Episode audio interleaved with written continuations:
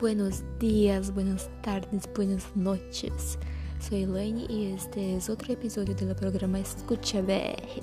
Y en el episodio de hoy hablaremos de Pablo Neruda. Pablo Neruda fue un importante escritor y político chileno.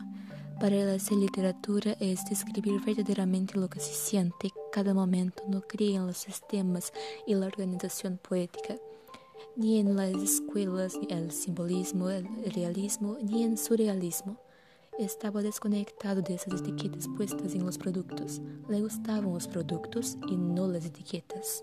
Su seudónimo surgió de la inspiración en el escritor francés Paul Verlaine y en el checo Neruda, pero fue bautizado como Neftali Ricardo Reyes Basualto, nacido en Paral, en Chile, en 12 de julio de 1904.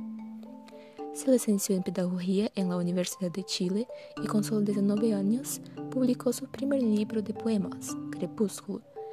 En 1923 y poco después, en 1924, una de sus obras más famosas, 20 poemas de amor y una canción desesperada.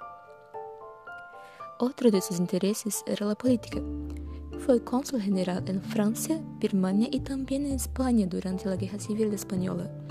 Durante este periodo escribió otra de sus obras, España en el corazón, himno a las glorias del pueblo en la guerra.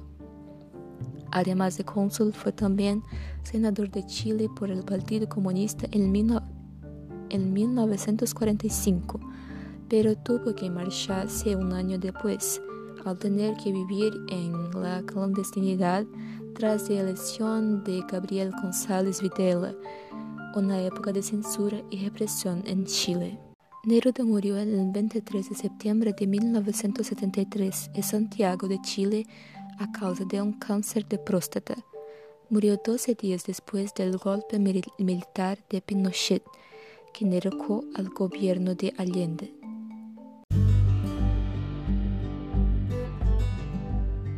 Este ha sido el episodio de hoy. Espero que os guste y hasta la próxima escucha de BG.